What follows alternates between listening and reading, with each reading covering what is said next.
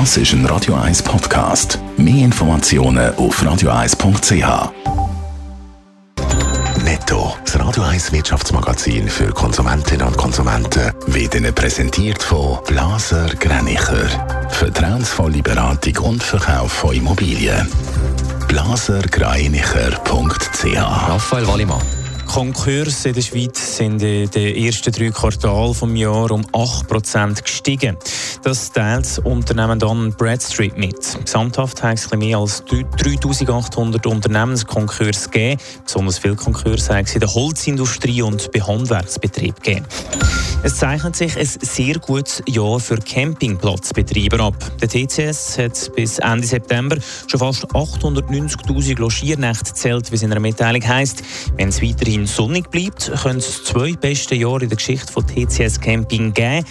Rekordjahr dürfte 2021 bleiben. Der Hollywood-Star Leonardo DiCaprio investiert in eine Schweizer Uhrenmarke. Die Uhrenmarke ID Genève will komplett nachhaltige Luxusuhren produzieren. Das Unternehmen hat jetzt bekannt gegeben, dass der Umweltaktivist und Schauspieler Leonardo DiCaprio in die Marke investiert. In der Stadt Zürich sollen die Kitas teurer werden. Das verlangen bürgerliche Politiker mit einem Vorstoß. Raphael Wallimann, was ist da genau der Hintergrund?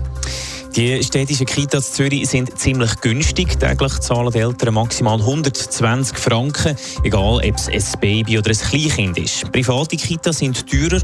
Laut der Untersuchung haben Eltern im Jahr 2019 im Schnitt 125 Franken pro Tag für ein Kleinkind gezahlt, für Babys 145 Franken.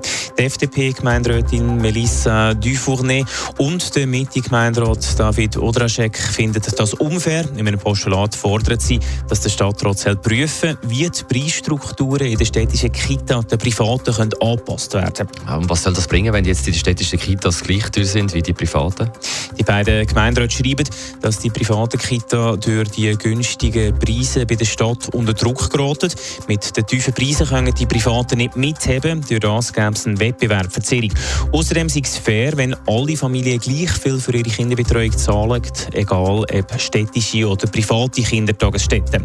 Die SP äußert sich gegenüber Zürich Today kritisch zum Vorstoß. Es ist wichtiger, dass Kita-Kosten allgemein runtergehen, sagt der SP-Gemeinderat Marcel Tobler.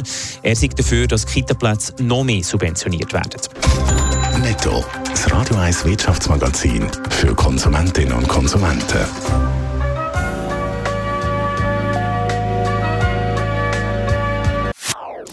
Das ist ein Radio 1 Podcast. Mehr Informationen auf radio1.ch.